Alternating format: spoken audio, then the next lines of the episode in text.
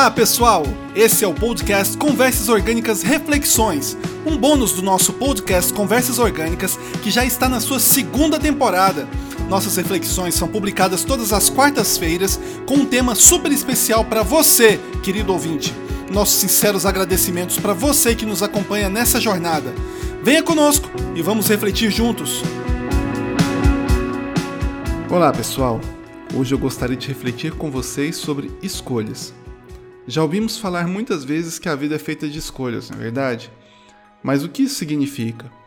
Esse não é um assunto fácil de ser tratado, pois muitas vezes nos encontramos em situações difíceis, seja por um evento inesperado, seja por algo que está além do nosso controle.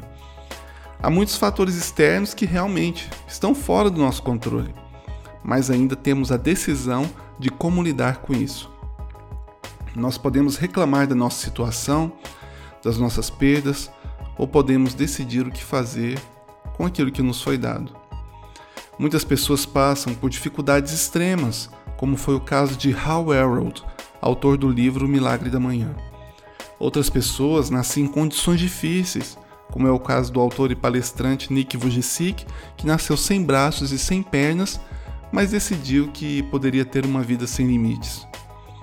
Não vou falar muito os detalhes desses dois autores, mas vou deixar o nome deles na descrição desse podcast para que, se vocês quiserem, fazer uma pesquisa rápida lá no Google. As dificuldades que passamos ao longo da nossa vida fazem parte da vida, mas ainda temos a escolha do que fazer com o que temos. E sim, não é fácil fazer essas escolhas.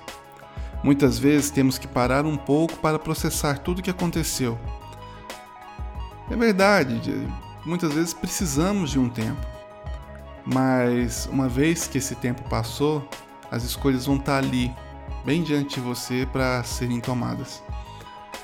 Como eu disse, não é um assunto fácil de ser tratado, mas o que quero lembrar é que todo dia nós temos que fazer escolhas e essas definirão o nosso dia.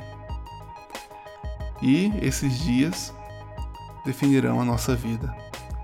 Uma excelente quarta para você e até a próxima.